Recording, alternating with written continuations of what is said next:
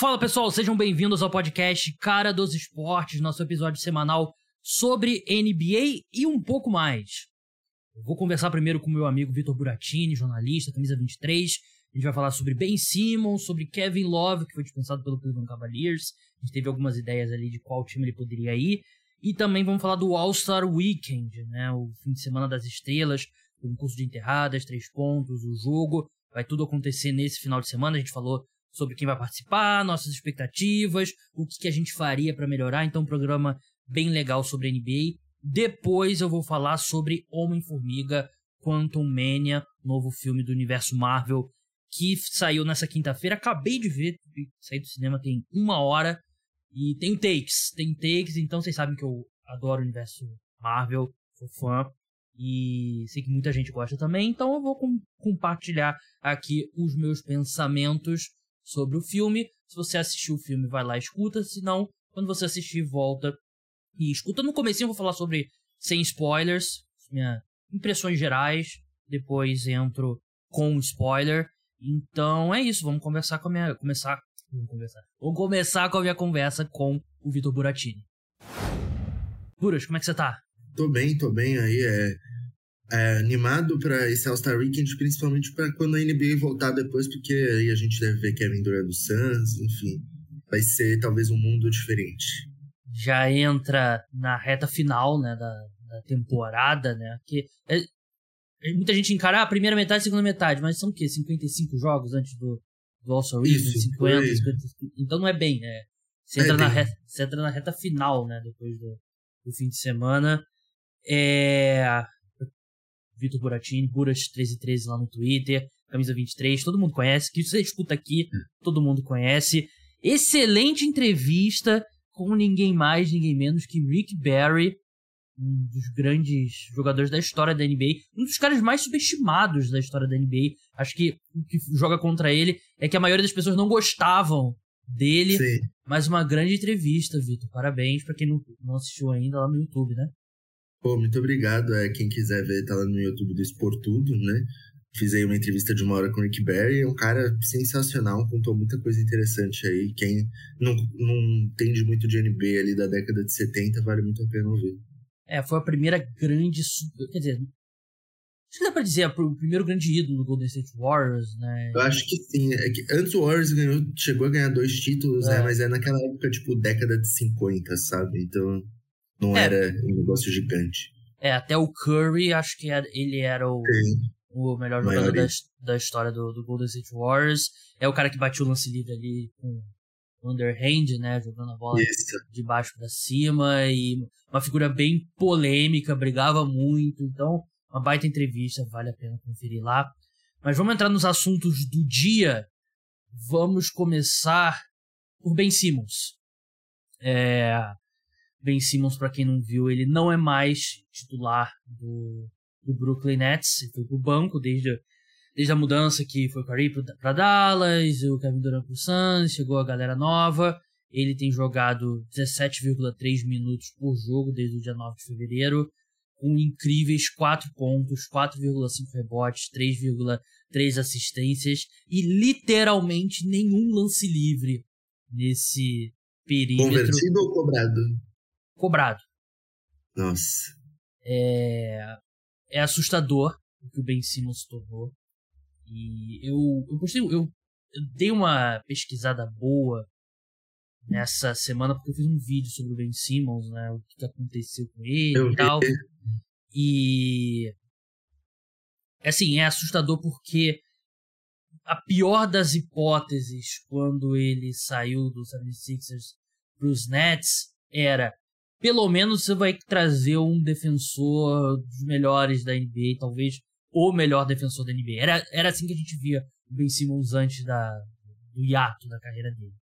Ele não é mais esse defensor. Ele tem clipes, tudo bem que é o Luca, né? Mas o Luca passando fácil por ele, é, todo mundo passando fácil por ele, ele não conseguindo segurar nem debaixo do garrafão.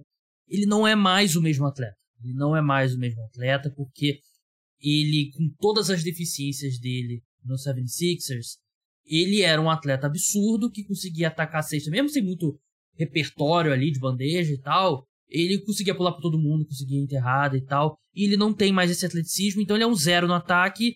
E ele ainda é um bom defensor, acho que é um cara que razoavelmente se move ali e tal, mas não é nem de longe o que ele era. E é alarmante, Vitor. É alarmante ver o que o Ben Simmons se tornou. Não, é, é bizarro. Acho que assim, eu não, não lembro de ter visto uma queda assim de um jogador como eu via dele, sabe? De 26 anos. Porque, exato, ainda é jovem, era para ele estar tá agora no auge dele, sabe? É, e é uma coisa assim que a gente vê muitas vezes assim, o cara que sofre uma lesão grave, ele pode não voltar para o nível inicial que ele teve quando, quando retorna da lesão, isso é super comum. Mas assim, cara, foi uma queda é, ele não, ele não é um jogador de NBA, eu diria hoje, sabe? É, porque é, é o que você falou, Ben Simmons, ele quando, quando foi trocado do Sixers, se imaginava que ele entregaria ainda a defesa, que ele entregaria ainda rebote, que ele ainda entregaria o playmaking dele, que era muito bom. Assim, a única coisa que eles esperavam é, a gente não pode esperar que esse cara pontue, porque isso nunca foi característica dele, ele não mostrou nenhuma evolução, e vai ser assim pelo visto. Tudo bem, sabe? Tipo assim, tudo bem naquelas, né? É, é ruim, é ruim. Mas ele conseguiria contribuir em outras coisas.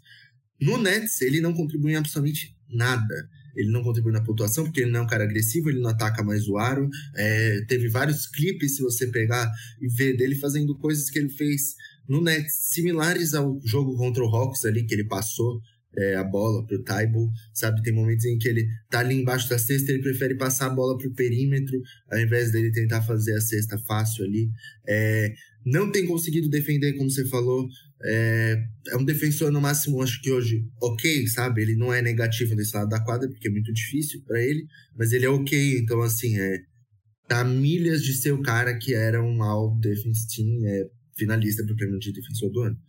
É, não é mais o mesmo playmaker, não, não tem mais essa capacidade de criar ali, às vezes, em meia quadra. Então, assim, o Ben Simmons é basicamente inútil hoje. É, é triste a gente falar isso, né? Porque, pô, o que esse cara era três anos atrás é absurdo. Era comparado com o LeBron James quando começou a trajetória na NBA.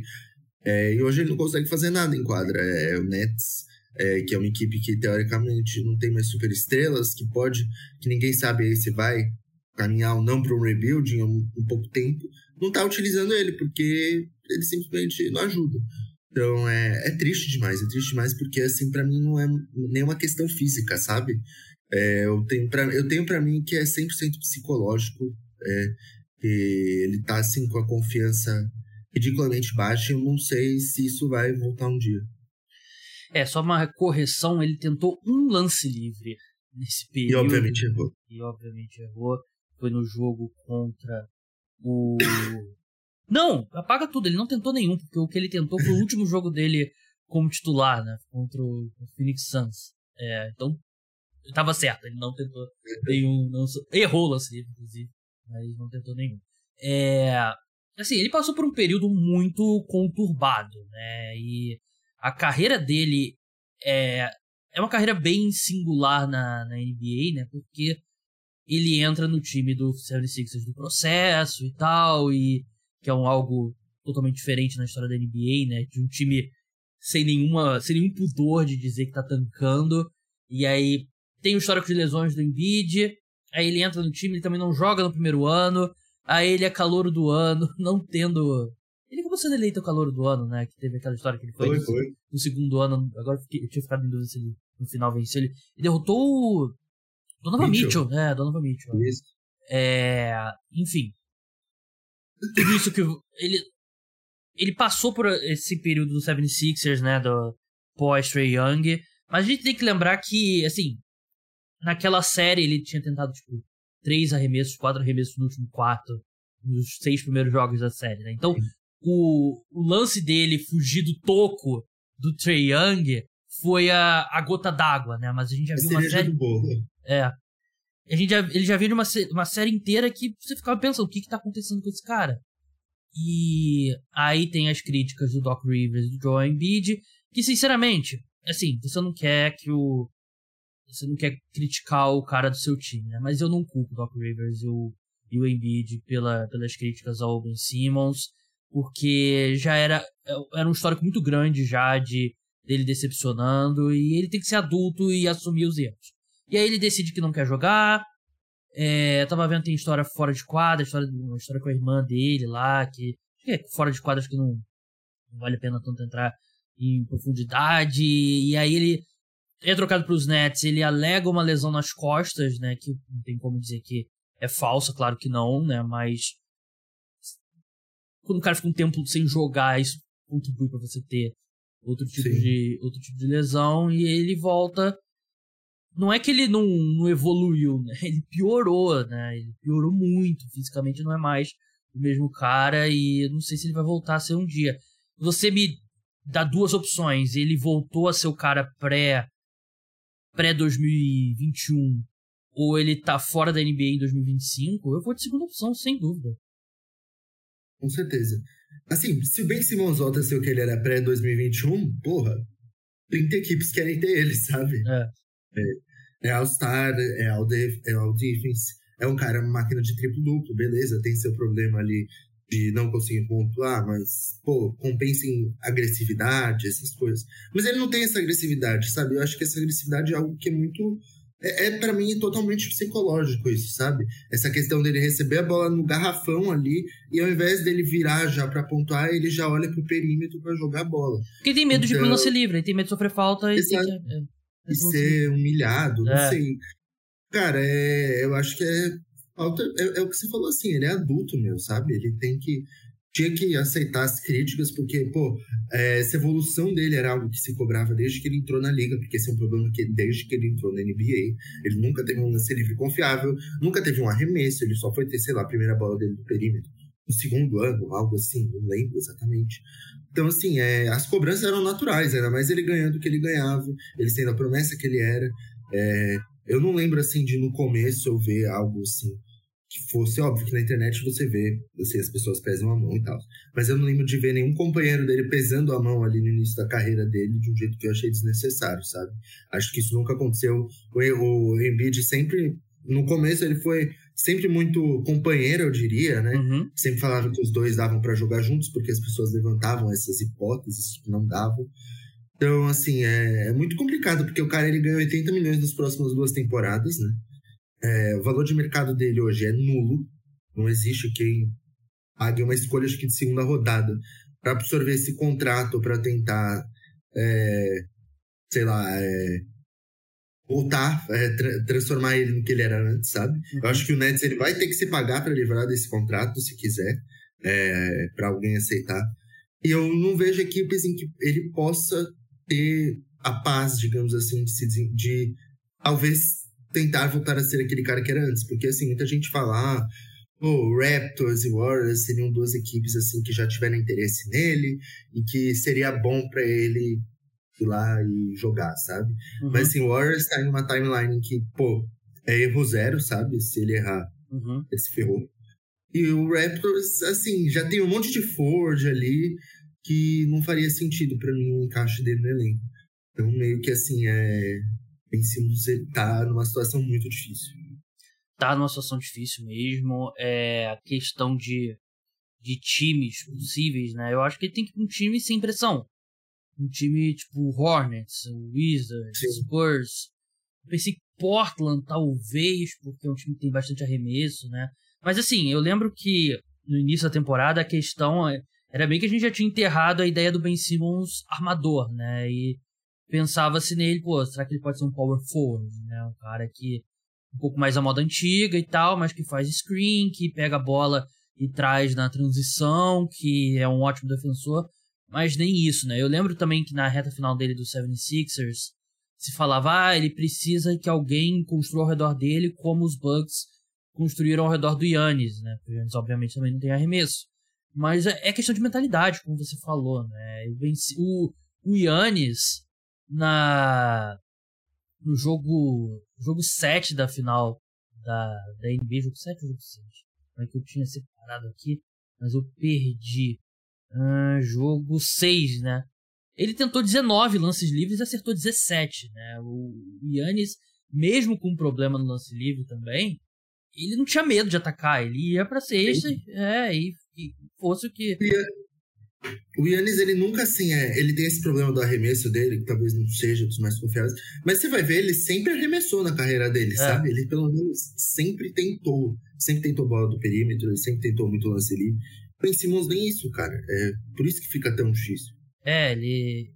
É mentalidade, por exemplo. Eu lembro também de discussões. Ah, ele pode ser o que o Draymond é pro, pro Warriors. Ele também não tem a mentalidade do, do Draymond, né? Então é, é complicado. E esse último ponto que eu tenho aqui sobre ele. O Ben Simmons ele tem um histórico de que. Assim, é justo questionar se ele gosta de jogar basquete. Porque. Sim. A gente lembra, jogou um ano em LSU, né? No, um time muito ruim. Mas ele é aquele one and done, né? Ele jogou um ano porque ele não podia ir direto pra NBA, ele veio da Austrália para jogar basquete no colégio e tal, ele já era um baita prospecto, né? Ele veio para jogar no basquete mais alto nível. Antes mesmo da temporada de LSU terminar, já saíam notícias de que ele não jogaria o, o March Madness, né? Que é o, o torneio da NCAA, um dos principais eventos esportivos dos Estados Unidos, né? O, é um dos mais legais de assistir, inclusive. Recomendo, né? Jogo eliminatório e tal. E o time já tava capengando, provavelmente não iria mesmo mas já saiu a notícia que ele não iria jogar, que ele ia se preparar para o draft. LSU acabou não indo mesmo pro, pro torneio, foi pro NIT, que é tipo, a segunda divisão do, do March Madness, mas o Ben Simmons não iria jogar e LSU acabou não, não jogando. Naquele ano teve Olimpíadas, a Austrália queria levar ele, ele não quis jogar. Ele poderia ter jogado as últimas duas Olimpíadas pela seleção australiana, não quis jogar. E a seleção australiana é uma seleção que, com o Ben Simmons da, da época, acho que das duas épocas, poderia brigar por medalha, né? Como foi. Sim. Teve. Conquistou medalha agora, né? Acho que foi bronze na, na seleção masculina, né? No, no, Tóquio. Eu deveria saber porque eu tava cobrindo, né? mas enfim. É, ele voluntariamente ficou uma temporada inteira sem jogar basquete. Por causa daquele embrólio com o 76ers, porque. Assim, você pode estar puto com o Embiid, puto com o Doc Rivers, mas você joga puto. Porque você. Assim, muita gente odeia o companheiro, um companheiro de trabalho, um colega de trabalho, o chefe, e trabalha mesmo assim, né? O Ben Simmons, Exato. ele simplesmente não jogou uma temporada inteira e poderia ter voltado com o Brooklyn Nets, né? Aí teve a questão da lesão das costas e tal. Também não jogou. Então ele é um cara muito confortável não jogar basquete. E saiu uma, uma notícia recentemente, né? Que o Ben Simmons tem feito muita falta. Ele, ele, por exemplo, ele jogou, veio do banco, jogou 17 minutos ontem e fez 5 faltas. E eu vi um, desses general managers, diretores, Sim. olheiros anônimos falando que a sensação que dá é que o Ben Simmons ele fica aliviado quando ele faz a sexta falta e é eliminado do, do jogo, né? Que ele não precisa mais jogar. Então a gente tem muito histórico de do Ben Simmons não não querer jogar basquete. E o último ponto aqui, Ben Simmons não foi, o LSU, time liderado por ele, que seria primeiro escolha geral, baita prospecto, não foi pro torneio da NCAA. Nesse século, Buras, sabe quantos jogadores que foram a primeira escolha geral do draft não jogaram o torneio da NCAA, March Madness? Olha, acho que tirando os, do, os internacionais, só o Ben Simmons, eu apostaria. Tirando, a gente tem o Yao Ming, veio basquete internacional. A gente, acho que o, ba o Barriani, né? O André Barriani. É, Bogut. O Bogut jogou em Utah. Ele jogou o torneio da NCAA. Tem o, o Dwight Howard e o LeBron que foram direto do, do high school. E teve o Anthony Edwards, que no ano dele o torneio foi cancelado por causa da pandemia. Tirando esses casos, Ben Simmons e Markel Fultz não jogaram o torneio dois jogadores é. que. Os Sixers. É, não, e uma carreira conturbada, né? O início Isso. muito estranho e tal. E assim, eu não. É foda, mas se você é o cara que vai ser a primeira escolha geral do draft, que é um prospecto de cinco estrelas, e você no basquete universitário, que é um nível técnico bem mais baixo, você é 20% dos jogadores do seu time em quadra. Se aí, assim, o torneio da NCAA não são 32 times, são 108 times que participou do torneio. Se você não consegue, você é um jogador 5 estrelas, primeira escolha geral, e o seu time não vai pro torneio da NCAA, é uma baita. É o red flag, né? É um sinal negativo. e os dois caras que não foram, acho que em retrospecto a gente vê os sinais negativos deles. É, o Fultz, o Fultz eu tenho muita pena porque ele teve realmente uma lesão muito grave, né? É. é a questão dele, acho que é, tá, tá, tá retomando aí, tá, tá conseguindo construir uma carreira. Vejo mais futuro dele na NBA do que do Ben Simmons hoje, sabe? Também, é. E o, o, cara, o complicado acho do Ben Simmons, assim, porque ele é um cara que ele não assume responsabilidade por nada, sabe? Sim. Ele, ele, teve, ele deu já, sei lá, 200 entrevistas depois do, do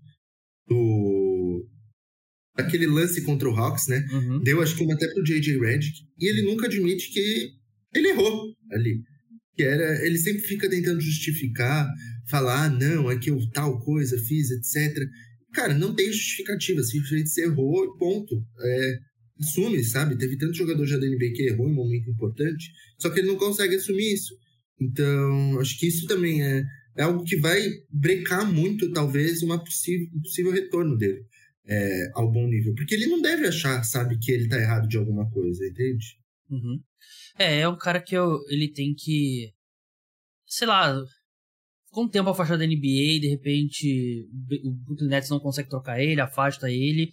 E ver se ele. A ausência faz ele voltar a amar o basquete, né? Se ele amou basquete algum dia, né? Ele não parece ser um cara que gosta. É. E ele precisa ajeitar essa parte mental dele, né? Porque ele, eu consigo ver aí um cenário que, assim, ele se recupera um pouco mais fisicamente e ele pode ser, sei lá, um, um power forward, joga 25 minutos por jogo, que defende bem, que se esforça na defesa, que é, puxa é, fast break, e, enfim.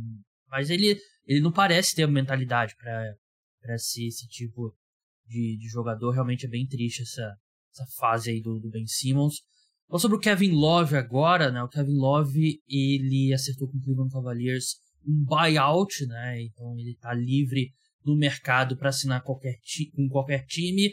É, eu para mim surpreende essa essa progressão, né? Que ele, ele se adaptou muito bem como como sexto homem na, na temporada passada, mas esse ano ele caiu muito de nível, tem 8,5 pontos por jogo, é, arremessando 35% de 3, até o número de rebotes dele caiu bastante, 6.8, né? Ele que no auge era um dos melhores reboteiros da, da NBA, jogando 20 minutos por partida só. O que aconteceu nessa reta final dele com o Cleveland Cavaliers, Buras? Porque para mim ele sempre pareceu o cara perfeito para vir do banco ali, para jogar ou com Jared Allen ou com Evan Mobley. Eu também acho, assim, é...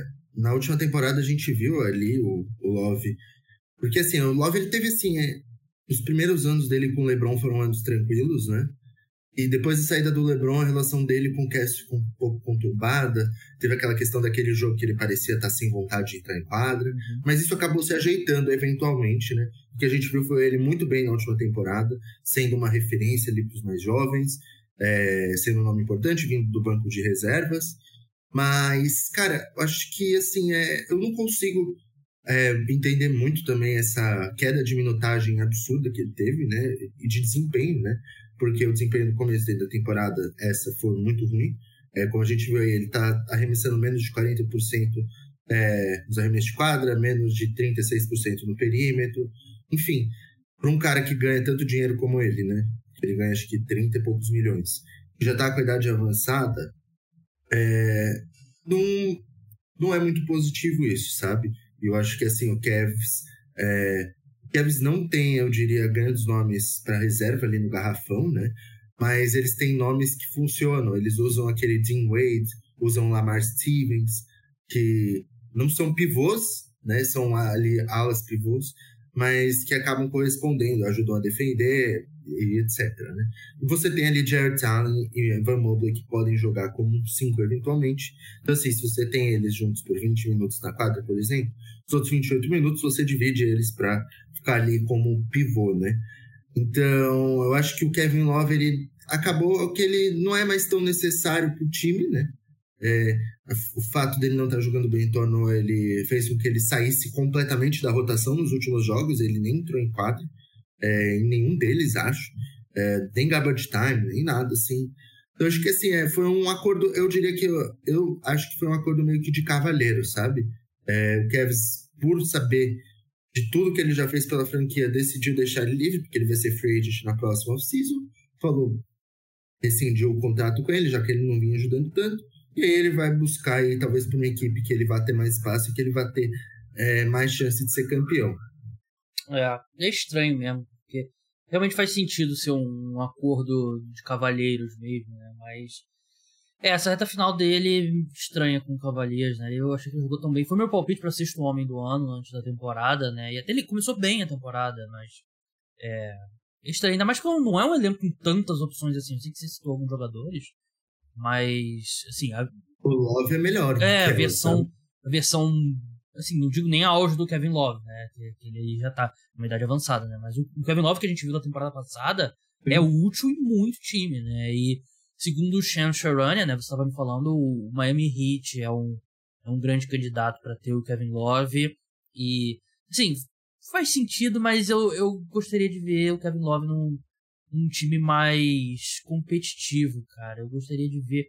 Meu, assim, destino ideal para mim seria o Golden State Warriors. Porque Acho que o Warriors precisa de um cara ali com um perfil dele. Acho que ele seria muito importante na segunda unidade de Golden State. E até tem um, uma história engra... engraçada, não, curiosa. Os maiores what ifs da história da NBA é que o Warriors queria trocar o, o Clay Thompson e o, e o Draymond Sim. pelo Kevin Love, né? Antes do, do Kevin Love ir pro Cleveland Cavaliers, né? Ele acabou indo pro Cavaliers. E o que se disse na época que foi que o Jerry West foi absolutamente contra é, mandar o Clay Thompson na troca, o negócio foi. Ele era consultor do Warriors na época, o negócio foi desfeito e ele foi pro Cleveland Cavaliers, né? E se essa troca é feita, não tem dinastia do Golden State Warriors. Né? Sim. Não tem. O, o, o Draymond não era o Draymond ainda, e ele viraria ao longo do ano, principalmente quando o Bogut teve alguns problemas de lesão, né? Ele começou a jogar mais e aí virou o que ele é. E o Clay Thompson, assim, Splash Brothers, né? não tem o que falar. E agora ele chegar nesse estágio da carreira seria interessante. Mas algum outro time que você consegue ver um bom encaixe pro, pro Kevin Love? Eu tenho um outro aqui, Buras. Olha, cara, eu acho que o Kevin Love ele encaixa em basicamente todos os contenders, assim, porque é, é o ala pivô, o cara alto que arremessa do perímetro. Pô, isso aí é valiosíssimo na NBA, né? A gente vê ali o Boston Celtics contratou um desses, foi o Galinari, lesionou. E aí agora foi lá e contratou o Muscala, que é a versão mega pobre, mas uhum tá rendendo. Quanto ao Hit, eu acho que faz muito sentido o encaixe, se ele não iria, no entanto, porque eu acho que ele não vai mudar o patamar dessa equipe. Acho que ele vai ser, pode até ser titular no, Hit, porque eles não têm um ala pivô do nível dele, né? Uhum. Mas eu não iria, eu não iria definitivamente.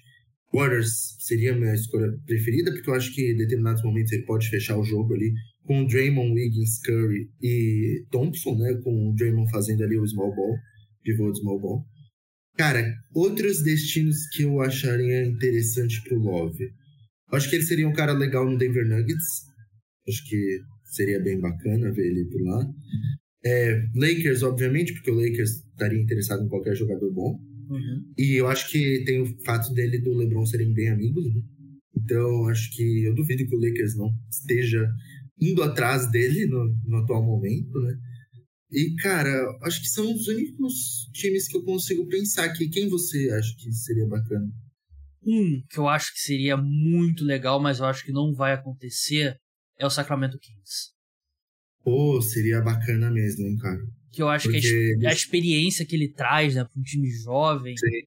E seria importante ali, né? No, seria basicamente seria o reserva do Harrison Barnes e do, do Keegan Murray ali, né? Pra jogar com. Sim. Ele com Sabonis seria também bem divertido. Eu acho que seria muito divertido. Não acho que, que vai acontecer. E assim, é como você falou, né? Todo time precisaria do. Seria útil. Ele no Phoenix Suns também seria. Nossa! Seria pô. ótimo. Dallas é, é Mavericks é, também. É, acho que assim, no Dallas Mavericks seria. É, ele seria fundamental, inclusive, porque a equipe precisa desesperadamente de reforços para o frontcourt. É. com o que tem agora, não acho que vá longe. Então, assim, é. Cara, é, é realmente assim, é. Eu, eu acho, acho que é um desperdício Love pro Hit, assim, sendo bem sincero. Eu não queria ver ele lá, não. É, pode ser também uma, que, uma questão que você falou, né? Ele, ele vai jogar muitos minutos em Miami, né? E, e a Miami tem todo o histórico, né? De, recuperar esses veteranos. De repente ele acha que. É que é difícil. Quando um cara entra nessa situação de buyout, ele. Eu não lembro de um exemplo de um cara que foi buyout e depois assinou um contrato grande. É Não, meio que não, não. Nunca volta, né? Mas. O mais, na realidade, Red Jackson. Verdade, Red Jackson. Eu acho que é o único caso, assim, de um cara que conseguiu um contrato de mais de 10 milhões É, depois de ser tomar um buyout. buyout. É que normalmente o cara aceita o buyout ele vira mínimo de veterano pro resto da carreira, né? Isso. Mas, é, assim, Miami Heat. É, assim, diferença, não tem uma diferença gigantesca do Miami Heat pro. Por exemplo, pro, pro Sacramento Kings. Né? O, o Heat venceu 32 jogos, Kings 32 jogos. Né? Não é tão uma grande gap. Mas seria muito mais divertido. Eu só não consigo ir. É, porque o Heat é um time de veteranos e tal. eu não- mas eu acho que Sim. seria tão divertido no Kings. Mas enfim. É, vamos falar de All-Star Weekend agora. A gente já fez o nosso draft do, do All-Star. Weekend. Inclusive, deixa eu ver como que terminou a votação. Deixa eu ver quem que o público elegeu aqui. Eu. Se não foi o meu, eu sei que você acabou colocando 300 votos a mais. Vou ter que ser voto, voto impresso auditável, né? É. Pro- pro- vamos ver aqui. Eu lembro que no Twitter teve gente que falou, teve gente pró vi- Buras. E na votação, bem grande vantagem, Buras. Parabéns. Quanto? É, como é que eu fechei? É. Que amor. Ah, Putz, 83%. Meu Deus, que amasso. Teve a primeira escolha Sim. geral, não. Aí É, é, aí é foda. Eu ganhei o draft do Golim, então tô um um dos últimos drafts no, no podcast. Mas enfim, a gente vai ter o All-Star Weekend. Ele ainda é relevante? Cara, é, não sei se tem a mesma. Se bem que vai cair sendo carnaval aqui no Brasil, né? Então o nosso, nosso público aqui acho que não vai ter muita audiência, mas o All-Star Weekend em geral ainda é relevante? Cara, é pergunta complexa, né? Eu acho que sim. Mas eu, eu, eu gosto do All-Star Weekend, sendo sincero. Eu acho que todas as inovações que eles vêm fazendo têm sido legais, eu diria assim, né? Uhum. É, eu acho que hoje o jogo no domingo é muito mais legal do que era, sei lá, cinco anos atrás. Os últimos foram bem bacanas, então eu considero ok. Assim, eu acho que é utópico a gente imaginar que vai voltar a ser na década de 90, que era com defesa, que os caras ficavam putos e tal. Isso não. Acho que hoje é um jogo amistoso, é pra você ver bola de três no meio da quadra, pra você ver é, jogador que nunca jogaria junto no mesmo time, e tá tudo bem, né? Acho que o grande problema mesmo dele é o torneio de enterradas, Uhum. que outrora já foi o grande evento, digamos assim, né? Do, do All-Star Weekend. Era tão antecipado quanto o próprio jogo, né? E acho que esse eles têm que fazer algo para tentar dar uma salvação, né? Mas acho que, por exemplo, o que eles fizeram no jogo das, ah, dos novatos ficou legal, aquele formato meio que draft também. Acho que o Skills Challenge eles estão tentando novas coisas para melhorar e tá mais é, divertido, né? Assim, acho que em geral o All-Star Weekend da NBA é muito, muito mais legal do que o Pro Bowl da NFL. Que as pessoas ligam assim 100 vezes mais pro All-Star Weekend, porque eu entendo que o Pro Bowl ninguém liga. né? Quer um número interessante? É, o Pro Bowl esse ano teve exatamente a mesma audiência do, do jogo das estrelas. Da, do jogo das estrelas, não. Do jogo das estrelas você pensa da celebridade, né? O jogo de verdade do, do All-Star da temporada passada da NBA. Exatamente o mesmo. Então, cara. Assim, é, considerando que a NFL é muito maior nos Estados Unidos, É, não, eu é. acho que é, tipo, muito ruim, né? Então, assim, é, eu acho que o All-Star Weekend, ele tem... é, tem salvação, sim, tem salvação. É, eu, eu, por exemplo, acho que o Dan Contest não dá pra você ter Jericho Sims participando, sabe? Enquanto forem esses caras... É, ou você É. pega os participantes aqui do, do concurso de enterradas esse ano e. Ouvinte, levanta a mão se você conhece um desses quatro. Kenyon É. Martin do Rockets, o Mac McClung, que o 76ers salvou a NBA, né? Porque ele, eles contrataram o McClung agora por um two-way contract, né? E ele, ele tava na D-League, né? Eu sei que ele é muito famoso antes de entrar na NBA, né? Porque ele no colégio era famoso. Ele, e ele é um bom dunker, né? Ele é... É, pra mim é o favorito a vencer É. esse torneio. Sim, eu acho que é o que tem mais motivação também dos quatro, né? Pra, Sim. pra vencer. Trey Murphy do Pelicans, que é, assim, Ele é um bom jogador, eu gosto do Trey Murphy, bom arremessador de três, né? Mas, pelo amor de Deus, né? E o Jericho Sims, como o Bruce falou, né? E aí é culpa do LeBron. É culpa do LeBron porque ele é o jogador mais influente da NBA. E quando ele se, tomou, ele se tornou o cara da NBA, e ele nunca participa do jogo das, do, da enterrada, do concurso de enterradas, as outras estrelas seguem o exemplo dele. Porque o Michael Jordan participava e todo mundo participava. Até o, o Kobe participava de Dunk Contest, Dwight Howard, Blake Griffin e tal. E aí o LeBron se torna o, o alfa da liga e você não vê mais nenhuma estrela participando, né?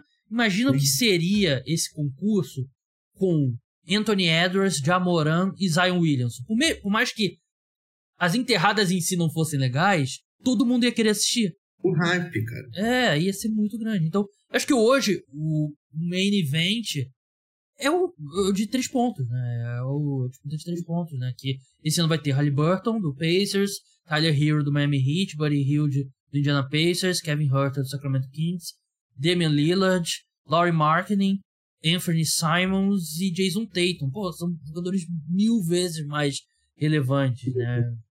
Não tem Cara, eu acho que assim, hoje para você fazer um cara desses participar do Dan Contest, tem muita questão que eles levantam que, ah, risco de lesão, sabe? Uhum. É, assim, eu entendo que tem um risco, mas, pô, você tá dancando, querendo ou não, muitas vezes só você e o Aro, sabe? Oferece dinheiro pro cara, né? É isso. Para mim tem que oferecer dinheiro. Eu vi recentemente que é, eu não sei até que ponto essa informação é 100% verdade, então me desculpem se eu for passar fake news, mas eu acho que é bem plausível, que o campeão ganha, tipo, 100 mil dólares hoje, sabe? Tipo, é, meu... É troco faz, essas estrelas. É, faz sentido só pra esses caras que, pô, estão em contrato de novato, é. ou pra um maluco da D-League que não ganha isso num ano, é, Jerry Kuczynski deve ganhar um milhão por temporada, ele vai fazer 100, é, 10% disso numa noite. Então, assim, cara, é, tem que aumentar o valor do prêmio, no mínimo, assim, para um milhão para o campeão, sendo bem sincero. Isso não, se não chegar nisso, ninguém vai querer participar. E, meu, é, a NBA tem que, tem que tentar estimular as estrelas de algum jeito. Porque, cara, é, o Dunk Contest hoje, a gente tem dunkers fenomenais da liga. Você citou três jovens aí, meu, que, pô, se participam, o mundo para pra ver eles, sabe? Uhum. É, o que o Jamoran deu de enterrada incrível no, nessa temporada só, Pô, é que eu lembro até hoje que teve aquela teve uma enterrada dele, aquele troca de mão assim no ar, né? Uhum. Foi, acho que, se eu não me engano, o lance mais visto da NBA nas redes sociais antes da sexta do LeBron, sabe? Foi tipo um negócio assim, ultrapassou 100 milhões de visualizações tipo em todas as redes. Então assim, cara, se você dá o estímulo certo, você vai ter o retorno. Sim. É, eu até acho que assim, você chegou num ponto, né, de Acho que tem um limite do que você pode fazer ali de enterrada perto da sexta, né? Sim. Mas a questão não é a qualidade das enterradas, né? A qualidade do, dos jogadores, né? Claro Isso. que tem exceções, por exemplo, 2016, né? O Aaron Gordon e o Zach Lavine, muito mais conhecidos que qualquer um desses quatro, né? Mas não eram estrelas, né? Mas eles se esforçaram e foi o histórico, né? O, vai ser, a gente tem que fingir que foi o último, né? Os outros não Sim. aconteceram. Teve um legal que, que eu achei que foi o que o Donovan Mitchell ganhou, que ele se vestiu de Vince Carter. Eu acho que esse foi legal. Assim, legal. Parou aí, né? Mas nada é... perto do, do Blake Griffin pulando um carro, né? Exato. Howard com a capa do, do Super-Homem. O, o concurso de habilidades que me, que me incomoda um pouco, que é basicamente quem não erra o passe, né? Porque Sim. o resto do é muito difícil você conseguir fazer uma liderança e você pode sair, sei lá, bastante na frente, mas se você errar o primeiro passe e o outro cara acertar, é basicamente o que importa, né? A gente vai ter Tinha Tetocumpo, que é o Yannis Thanasis e o Alex, o Team Jazz, que é o Jordan Clarkson, Walker Kessler e Colin Sexton. Só que, de novo, mesmo o Walker Kessler, se ele acertar o primeiro passe, ele vai conseguir, né? Por isso que eu acho que tem que dar uma mudada no, no, percurso, né? E tem um time de calouros, né? O Paulo Banqueiro, o Jaden Ive e o Jabari Smith Jr., que seria o time que eu apostaria, inclusive. Sim, eu também. Eu tô, tô pra eles esse ano. Ano passado, quem ganhou foi o time Kevin, se não me engano, né? Que era o, o Garland, o Allen e, e o, o Mobley.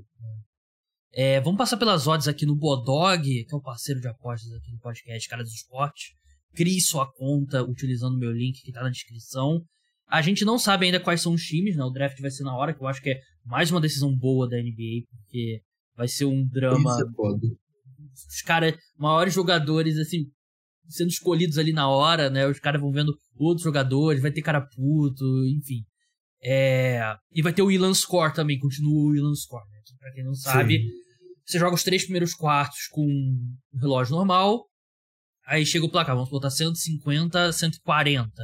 Aí você coloca 24 pontos a mais. Então quem chegar a 174 pontos, que é o que tá na frente, mais 24 pontos, quem chegar a 174 pontos ganha o jogo. Você tira o relógio e aí você tira falta no final do jogo, você tira várias. Assim, pra mim é muito legal eu acho que a NBA tem que estudar, colocar isso no, sei lá, jogo 7, bota o Ilan Score, porque muda totalmente para melhor a dinâmica. O Tim Yannis é o favorito, 2,05 contra 1,74 do LeBron. Que eu acho estranho, Burros, porque LeBron, ele dá show nesses drafts, ele normalmente drafta muito bem. E o Yannis, ele tem uma tendência a trazer muito cara europeu. E significa que ele fica muito pivô no time. E pra All-Star Game é péssimo. Sim, é, o, pô, o LeBron ele ganhou todos até agora, né? Assim, os, os, drafts que ele fez, ele fez acho que drafts contra o Yannis e contra o KG, uhum. tá invicto em ambos, sabe? Não sei porque, assim, é exatamente qual a razão por trás do LeBron não estar sendo favorito, né? O, o Skill Challenge, a, o trio do Utah Jazz é o favorito, 1,83. O trio de calouros, é, Paulo Banqueiro, Jaden Ive e Jabari Smith, 2,30. E o time Antetokounmpo, 5,75. Assim, é. por, por princípio, que eu acho que é totalmente aleatório isso aqui, eu botaria um dinheirinho no, no time Antetokounmpo, né? Porque... Nossa, fácil. Tem é, valor demais, meu. É que assim, é. Né, você precisa acertar sua, umas bolas de três no Skills Challenge. É. Aí você não tem ninguém que arremessa de três. Mas, pô, 5,75, eu colocava 5 reais. Eu colocaria também fácil. É... Concurso de três pontos, o favorito é o Anthony Simons, 5,50. Mesmas odds do Damian Lillard. É, Tyrese Halliburton 6,0. Aliás, desculpa, apaga. É não tá em ordem aqui. Buddy Hield é o favorito, 5,25. É, Anthony Simon 5,50. Damian Lillard 5,50. Halliburton 6. Kevin Huerter 6,50. Laurie Marketing 7. Tyler Hero 7,75. Jason Tatum 6,50. Qual que você gosta aqui, Bruno? Pô, cara, é o. O Buddy Hield já ganhou, Jason... né? O Buddy Hield já ganhou. Eu né? acho que já. Acho que já. Eu gosto dessa do Jason Tatum, viu? 6,50 pra apostar nele, assim, ele é, eu acho, eu acho ele um arremessador, talvez ele de, de aproveitamento não seja o melhor, né? Mas, pô, ele é um dos melhores arremessadores de perímetro aí da liga. É, é e o aproveitamento o... dele esse ano não tá tão alto porque ele tenta um, um número de arremessos, arremessos muito mais Sim. difíceis do que esses outros jogadores. Sim, exato. É, ele, querendo ou não, muitos desses jogadores aí não são as principais estrelas de suas equipes, sabe? Hunter, próprio Simons. É, então, assim, é, não são os caras que às vezes são marcados pelo melhor defensor. O Tatum sempre é. Eu acho que eu iria de Kevin Hunter. Eu acho que as odds 6,50, baita arremessador. O torneio de enterrados, como você falou, o Matt McClung, Mac McClung, né? É o favorito, até por uma boa margem. 2,25, Kenyon Martin 3,25, Jericho Sims 3,25 e o Trey Murphy 4,0. Acho que é o McClung mesmo, né? Porque é, é o que tem mais a ganhar, né? Nesse... É, é, é, o que vai entrar com mais vontade. É. E até hoje é o que para mim mais provou coisas diferentes, sabe? A gente vê ali os vídeos dele no college, né? E fazer umas dunks insanas, assim, é negócio mesmo assim de show. Então, assim, é, o Trey Murphy e o Jericho Sims são dois que eu descarto totalmente. Porque o Sims é um cara que faz muitas dunks atléticas, e isso a gente sabe que no All-Star Weekend não é tão exaltado, né? É, são dunks mais, como uhum. posso falar, é, plásticas. E o Trey Murphy, pra mim, é o pior dunker dessas. O Cade Martin, ele é, ele é bom, mas assim, eu ainda coloco o McClung como favorito. É, eu, eu, pesquisei aqui rápido, diz que a altura do Mike McClung é 1,88m. Não tem 1,88m nem aqui, nem na China, né? É bem mais baixo do que isso. Só que ele tem uma impulsão realmente absurda. É, e eu achava que ele ia conseguir alguma coisa na NBA. Porque ele é um bom pontuador, não só um dunker, né? Ele é um bom pontuador. Ele tem limitação por causa do tamanho como defensor, né? Mas Enfim, é, a, última categoria que tem aqui é que você pode apostar quem vai ser a primeira escolha geral do, do draft do, lá no dia, mas não tem todos os jogadores, porque eu, eu queria apostar no Kevin Durant. Porque eu acho que se for o LeBron, eu acho que ele apostaria no. Ele selecionaria o Kevin Durant. Mas os que tem aqui, a gente tem 10 jogadores aqui que eles colocaram antes. Se não for um desses 10, aí você. O dinheiro que você apostar, você pega de volta. Doncic 3,0. Embiid 5,0. Kyrie 4,50. Jamoran 9. Jokic 6,50. Tatum 5,50. Donovan Mitchell 11. Marketing 41. SGA 41. Anthony Edwards 41. Eu acho que o Kyrie Irving, se for o LeBron, e a gente sabe que o LeBron gosta de um drama, eu não duvidaria Sim. ele escolhendo o Kyrie primeiro. Cara, e se for o Yannis, eu aposto que ele seleciona o Jokic, sabe? É, esses 6,50 aí pro Jokic, pô, o cara tá com triplo-duplo de média. É... Peraí, o Kevin Durant, eu lembro um tempo atrás, agora eu tô em dúvida, ele não vai jogar? Não vai, não vai. Inclusive eu ia fazer essa questão, por isso ele já foi descartado. É porque eu lembrava que ele dizia que ia jogar e eu não vi. E tem 10 jogadores justamente porque só pode ser os titulares, né? Provavelmente. Ah, então tá explicado. É, eu achava que. Eu, tinha, eu não vi essa notícia que o Kevin Durant não ia jogar. Eu achava que ele ia voltar pro All-Star, então apago o que eu disse. É, mas eu acho que o Kairi seria uma boa, né? Pro, Sim. O, o drama, né? Que o LeBron não gosta, né? É, acho que ele, se for. É, se for o Yannis aí. Sei lá, o Embiid pode ser uma boa com o Yannis, né? Porque, como eu Sim. falei, né? Ele tem uma tendênciazinha a selecionar cara internacional. Mas é isso. Sigam lá o Buras no arroba Buras1313. Vitor, muito obrigado pela sua participação. Até a próxima. Muito obrigado aí, Gabi. Sempre um prazer estar por aqui. Que o All-Star Weekend seja melhor do que a gente está imaginando. Até a próxima. Muito obrigado, Vitor. Vamos falar agora de Homem-Formiga Quantum Mania. Começar com o meu. O que eu achei do filme em geral, se eu gostei ou não. Quando eu for entrar em spoilers, eu vou avisar. É, eu achei ok. Assim, eu achei um, bem mediano, né? Achei. É, porque ele tem uma das piores notas no Rotten Tomatoes, né? Que é aquele site que avalia as críticas do, dos filmes com críticos é, relevantes e aí dá uma nota, né? Porcentagem de avaliações positivas, estava 52 a última vez que eu vi. Mas não achei que é uma das, um dos piores, não. Eu achei que é, é um filme divertido. É um filme que em alguns momentos se torna um pouco mais denso do que eu acho que precisaria. Mas é divertido, é um episódio do da série que é o universo Marvel, né? Se, é aquilo que eu quando sempre quando eu falo de um filme desses eu falo, isso aqui não é se for avaliar pelos mesmos pelos mesmos critérios que você avalia, sei lá, os Banshees de Inisherin, que é um dos favoritos ao Oscar de melhor filme, esquece, não é a mesma coisa. Aqui a gente tá falando de coisas completamente diferentes, né? Que é um filme que tem muita coisa que você não viu. Se você não. É o primeiro filme da Marvel que você vai ver, não vai entender nada, né? Você tem que ter visto os outros dois Homens-Formiga para entender. E você tem que ter visto Endgame, né? Infinity War e Endgame. Né? É, o, é o mínimo para você entender esse filme. Mas eu acho ok, assim, nota 5, 5,5. 5,5, 5,5, 6 ali sólido. Eu tenho aquele meu ranking, né, dos filmes que eu, eu coloco em tiers, né? Tem uma, duas, três, cinco tiers, né? Tem a primeira que é Elite, segundo muito bom, terceira bom, divertido, mas nada demais, quarto parte da história são ok e a última objetivamente são filmes ruins. A última tem Homem de Ferro 2, Thor Dark World e que é o 2, né? E Homem de Ferro 3. É... Parte da história são ok. Eu tenho o primeiro Thor, Guardiões da Galáxia 2, Viúva Negra, Capitão América, Thor, Love and Thunder e Quantum Mania. É, é o, eu tô. Talvez mude. Coloque pra categoria de cima. Por enquanto tá na categoria. Essa categoria, que são os filmes medianos ali. A categoria de cima é bom, divertido, mas nada demais, que tem Doutor Estranho Multiverso Loucura, Doutor Estranho 1, Homem-Aranha Far From Home, né, que é o segundo, Eternos, Shang-Chi, Capitão Marvel, Homem-Formiga e a Vespa, Homem-Aranha, o primeiro, e Homem-Formiga, o primeiro do Tom Holland, né. A segunda categoria que são os muito bom, de baixo para cima, Guardiões da Galáxia, Era de Ultron, Thor Ragnarok, o segundo Pantera Negra, né, Wakanda Forever, Homem de Ferro, Vingadores, Capitão América Winter Soldiers, o, o Pantera Negra 1, o terceiro Homem-Aranha, né, No Way Home, e o Guerra Civil. E aí na categoria Elite, Vingadores Guerra Infinita e Vingadores Endgame.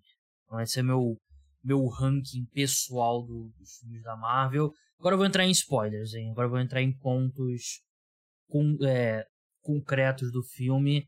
É, gostei da atuação do Jonathan Majors. E assim como eu já tinha gostado no Loki, um ótimo ator e só que eu detesto o Kang perder no final. Porque você tá tentando estabelecer o próximo Thanos e o Thanos você não você não mostra ele sendo derrotado por um Vingador sozinho e depois traz ele de volta, né? Eu sei que tem a batalha de Nova York, mas não era bem o Thanos, né? Não era o Thanos que tava lá, mas eu não gosto de. Eu achei que eles estavam construindo um cara que. Um vilão realmente aterrorizante. E. Tava bem animado, mas aí ele perde E aí. É, por mais que as cenas pós-créditos, a primeira principalmente, tem aquela. É, o conselho dos Kangs, né? Dá a entender que tem três Kangs principais e toda uma arena lá cheia de Kangs, né? Que eles baniram o, o Kang do Quantum Mania, né? Eles baniram ele pro, pro mundo quântico e eles descobrem que, o, que ele morreu e tal. Então, é, termina com a cena eles falando, ah, o, eles estão mexendo muito com o multiverso. Eles, o que eu presumo é o são os super-heróis do, do universo principal, né, que é o 616, se não me engano, a gente precisa fazer alguma coisa, né? Então, anda bastante a história nesse ponto, mas por mais que tenha outras variantes e a entender que tem aquelas três principais que são mais são as chefes, né? Então, creio eu, mais poderosas. Você já viu o Kang ser derrotado por um exército de formiga. Eu não, não sou eu, eu acho que esse filme deveria ter terminado com eles fugindo ali é, assim, no último segundo e aí a cena pós-crédito é ele, porra, vamos lá, vamos voltar para vamos lá atacar ele, sei que, algo do tipo. Eu não, eu não leio os quadrinhos, eu não sei a, as referências, mas eu sei que o universo Marvel cinematográfico não não se prende ao que acontece nos quadrinhos, então não não fui muito fã desse desse final.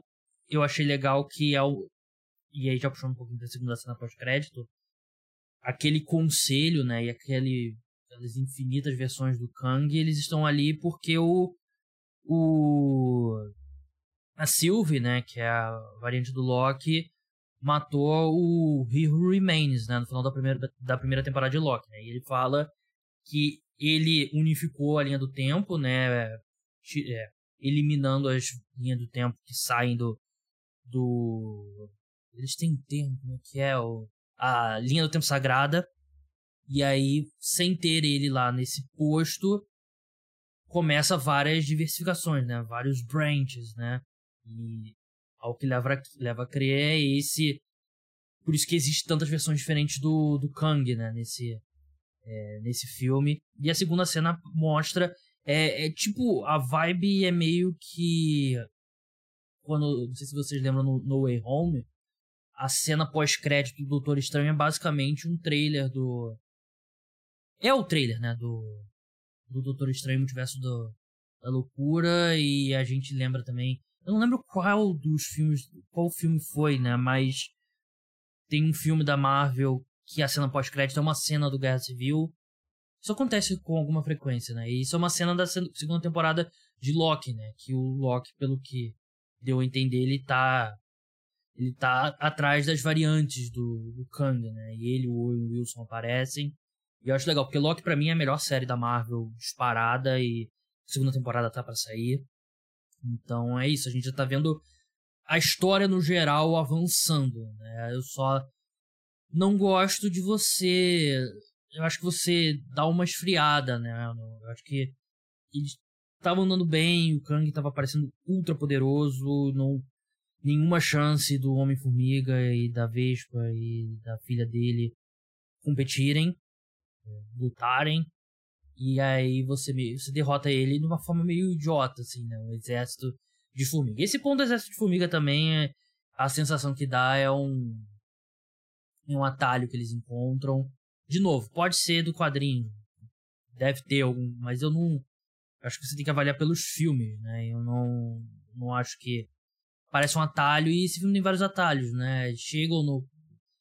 10 minutos de filme, talvez, menos até eles já entram lá no, no mundo quântico, e aí você já não precisa mais de roupa para sobreviver no mundo quântico, aí já tem toda uma sociedade, não sei o quê, e tem, aparece um monte de gente que não vai importar, então não sei por que a gente perde tempo com aquele pessoal, né, tentando, ah, vamos lá lutar e tal, a garota lá, o cara do, o cara que lê a mente, né, que é o, o ator do The Good Place, mas é muitos atalhos e tal, tem uma parte do filme quando você descobre que a Janet tem a ligação com o Kang e como. Chega aquela parte foi bem legal, né? O fato dela ter ajudado ele, aí descobre o que ele fez. E aí ela sabota lá a nave que ele poderia voltar pra, pra linha do tempo normal, né? Mas aí ela foge, não sei o que. Ele cria todo o um império lá. Eu achei essa parte muito legal. Só que eu não gostei deles desfazerem isso no final, né? E termina com o Scott ali falando, porra, o cara me disse que ia aparecer gente pior do que eu e tal, se ele não voltasse. Ele meio um pouco de ansiedade ali. Mas é, eu, eu achei um bom filme. Bom filme, talvez exagero, ok. Um episódio do universo cinematográfico Marvel. É, é bom que avança a, a história, né? Tava precisando, né? A gente vem de vários filmes consecutivos aí nessa nova fase, né? Fase 4, agora a gente tá na fase 5, que, que não avançaram, né? Que não avançaram a história em nada e tava precisando. Então, esse ponto é bom. Eu tô tentando abrir aqui a, a programação aqui. A gente vem na, na fase 4, né? Assim, não teve muito passo para frente, né? No, sim nessa altura na, na primeira saga, né, saga do infinito, a gente já tinha o Vingadores que estabeleceu bem o Thanos e tal, e enfim, agora a gente tem o primeiro que realmente anda bastante a história do, do Kang, né, ele, ele a gente já conhecia ele da, do Loki, e agora vê ele no, no cinema. Depois a gente vai para Guardiões da Galáxia 3, que creio eu que vai ser não deve pegar muito. Eu não. De novo, eu não posso estar falando uma, uma grande besteira aqui, né? Mas eu tô olhando aqui na, no elenco, não tem Jonathan Majors, né? Então não vai ter o, o Kang. Eu creio que vai, esse vai ser um filme que vai ser mais o, o final da, da, da trilogia, né? Do Guardiões da Galáxia 3. E não acho que vai ter um impacto tão grande, né? Acho que a gente vai ver provavelmente uma formação diferente do Guardiões da Gal dos Guardiões da Galáxia seguindo em frente. Ele vai trazer o Adam Warlock, que de repente, ao que tudo indica, vai ter um papel grande seguindo em frente. É, depois a gente tem The Marvels, né? Que vai ser o filme da. Próximo filme da, da Capitã Marvel, né? Que vai ter também a. A Miss Marvel, né? Que é a Kamala Khan. Eu, sinceramente, não sei o que, Não sei o que vai esperar. Eu sei que eu vi a. Eu vi Miss Marvel, achei péssima. Que elas trocam de lugar, né? Carol Danvers e a, e a Kamala. E não sei qual vai ser o impacto no universo como um todo. E a gente passando que vem para Capitão América New World Order, que é já com Falcon, né, de como o Capitão América, Thunderbolts, né, que é o Esquadrão Suicida da Marvel, e Blade, eu não sei se Blade tá confirmado na época de O e tal, não sei se tá ainda essa data 6 de setembro de 2024, ficaria surpreso se sair. E aí Deadpool 3, Fantastic Four, Vingadores, a Dinastia Kang e Secret Wars. Então, assim, andou a história. Vai ser difícil essa saga ser tão boa quanto a primeira. Acho que a gente já tá, a gente já tá aqui no que deveria ser a entrando, são três fases né, nessa, nessa saga. Tem 1, 2, 3, 4, 5, 6, 7, 8. O oitavo filme já? o oitavo filme já dessa fase. E a gente tem um, dois, três, quatro, cinco, seis, sete, oito, nove filmes seguindo em frente. Então tá bem no meio, mas é, não tem ainda muito tecido conectando. Sobre esse filme especificamente, eu, eu acho que Paul Rudd é excelente e ele tem um carisma muito grande. Eu gostei muito dele com a com a Cassie, né, Lang, né, que é Catherine Newton, que coitada da garota que fez a Cassie no, no Endgame. É, achei que a conexão eu nunca fui muito fã da, da Vespa, né? Da Evangeline Lilly, se não me engano, dela. Mas ela é ok, e o... Os outros, né? Assim, coletando um salário. Mas eu, eu gosto do, bastante do Homem-Formiga. Eu acho que ele acrescenta muito ao, ao universo. E acho que a Catherine Newton também vai ser uma... Ela é carismática, ela é bonita, ela é engraçada. Então, acho que ela é uma boa adição aí ao, ao universo Marvel. Então é isso, pessoal. O podcast agora volta na quarta-feira, né? Programa só depois do carnaval, né? Na quarta-feira de cinzas. É aquilo que eu falei mil vezes, né? Se vocês. Se todo mundo que escuta o podcast prometesse que ia escutar, eu, eu gostaria, né? Mas todo mundo, vai estar todo mundo bêbado aí no carnaval, então vou. Vou poupar um pouquinho. Mas então é isso. Até a próxima. Tchau.